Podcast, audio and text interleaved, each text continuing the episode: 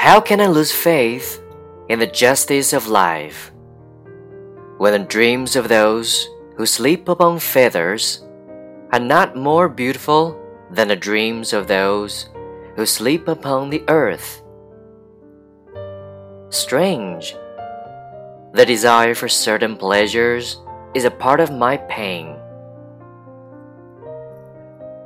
Seven times have I despised my soul. The first time when I saw her being meek, that she might attain height. The second time when I saw her limping before the crippled.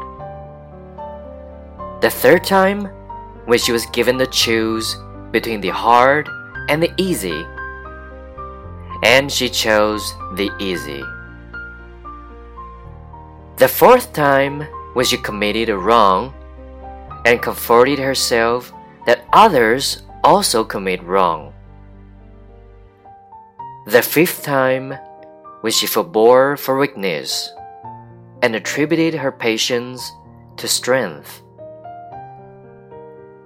The sixth time, when she despised the ugliness of her face and knew not that it was one of her own masks. And the seventh time, when she sang a song of praise and deemed it a virtue.